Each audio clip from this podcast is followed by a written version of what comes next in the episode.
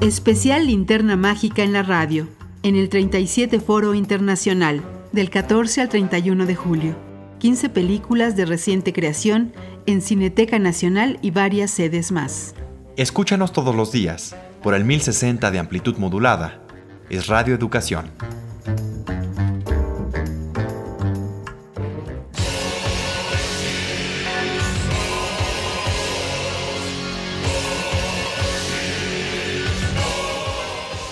El discípulo, escrita y dirigida por Kirill Serebrennikov.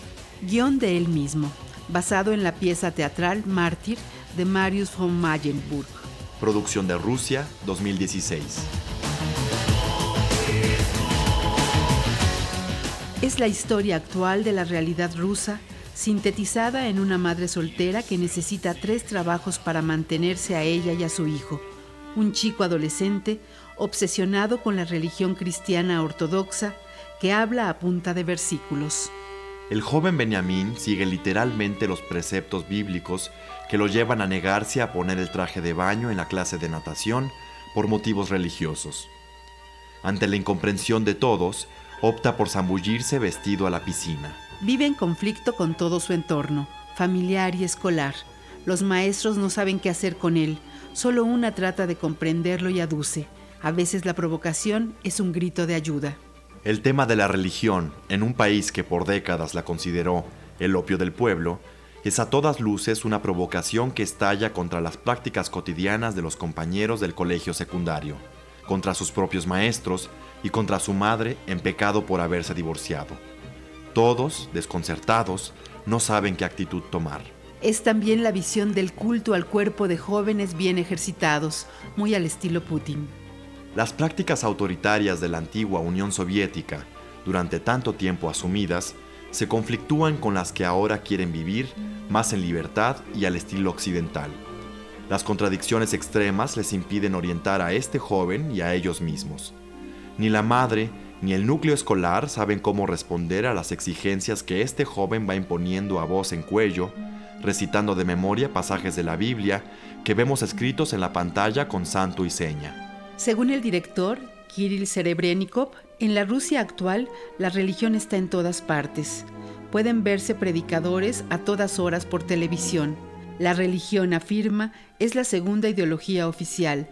Los rusos prefieren seguir a un líder que pensar por ellos mismos.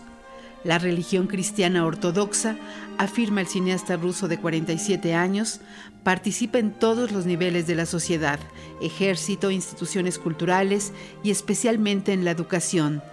Dicta lo que es bueno y lo que es malo y sigue fielmente a la ideología oficial. Sin duda, un tema interesante a explorar.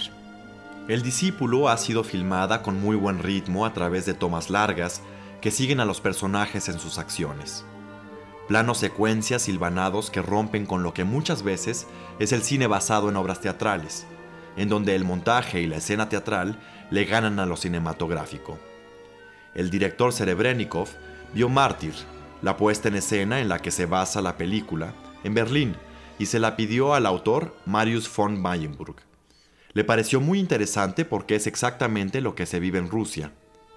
Marius, a mis ojos, declaró el cineasta, es uno de los principales dramaturgos en la actualidad. Tiene la habilidad de ver el futuro.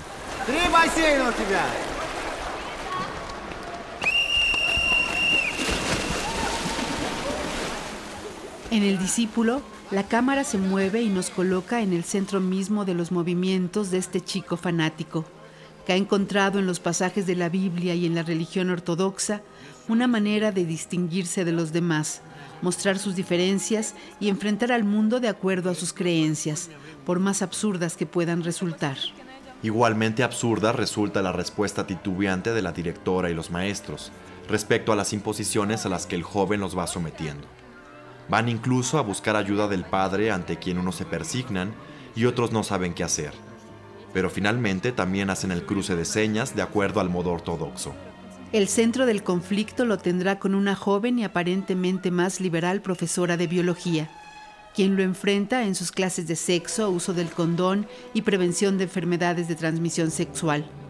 Lo irónico es que esa lucha detonará las limitaciones y obsesiones de los otros maestros y de la madre del joven. Entonces será la maestra quien pasará a hacer la problemática y la obligarán a dar clases de anatomía, que para eso es maestra de biología y no de sexo.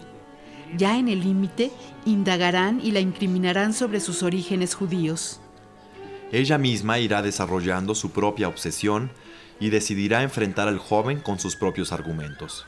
Es decir, le responderá con otros versículos bíblicos de los cuales hará sus propias interpretaciones. La locura que vemos en el joven se irá manifestando de diferentes maneras en los diferentes seres que aparecen en el discípulo. Los compañeros de escuela también lo enfrentarán.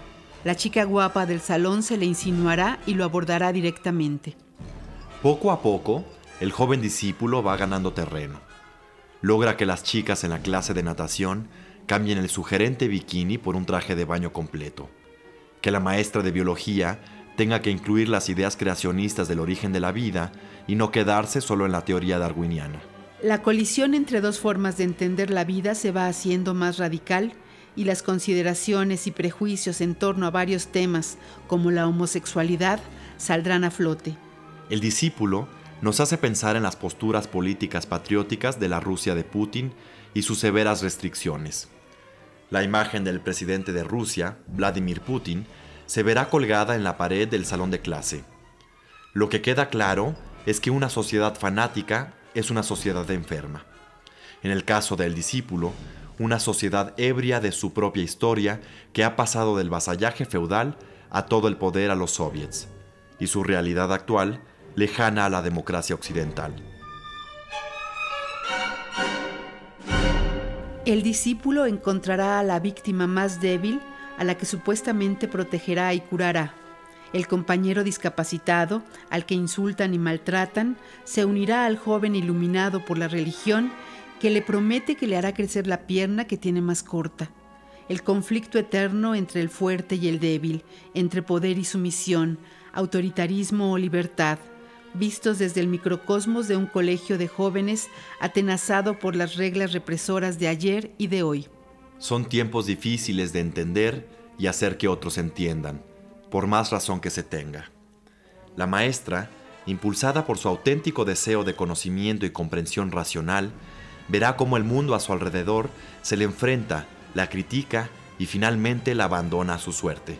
Su pareja, también maestro de educación física en el colegio, encontrará su propia revancha contra esa mujer que no le da la atención que él requiere.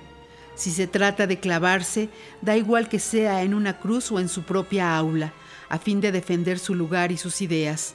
En un mundo enfermo de fanatismos, religiosos, políticos, en un mundo enfermo, imposible salvar la razón perdida. En entrevista, el director Serebrennikov habló de los cineastas que admira y son su fuente de inspiración.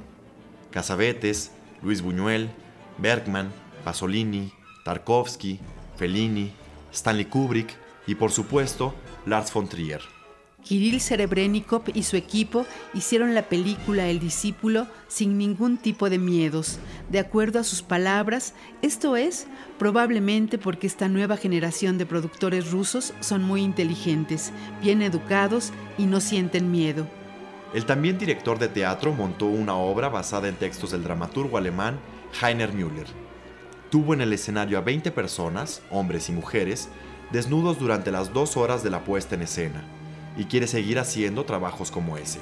Actualmente continúa desarrollando una película biográfica sobre el compositor ruso Tchaikovsky, aunque hasta el momento no ha logrado obtener fondos del Estado para realizarla, pero es un tema y guion que está trabajando.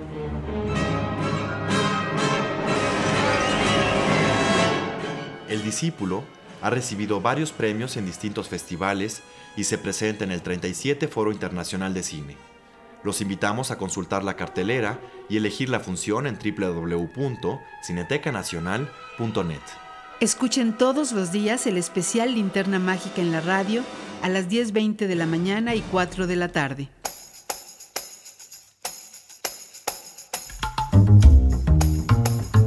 Especial Linterna Mágica en la radio, en el 37 Foro Internacional. Del 14 al 31 de julio en Cineteca Nacional y varias salas más en la Ciudad de México y en el interior de la República. En la realización de este programa participamos Alejandro Ramírez, Lucero Díaz, Elena Reina, Sonia Riquer y Fernando Álvarez Rebeil. Especial Linterna Mágica en la radio, en el 37 Foro Internacional, es una producción de Cineteca Nacional y Radio Educación. Escúchanos todos los días por el 1060 de amplitud modulada. Es Radio Educación.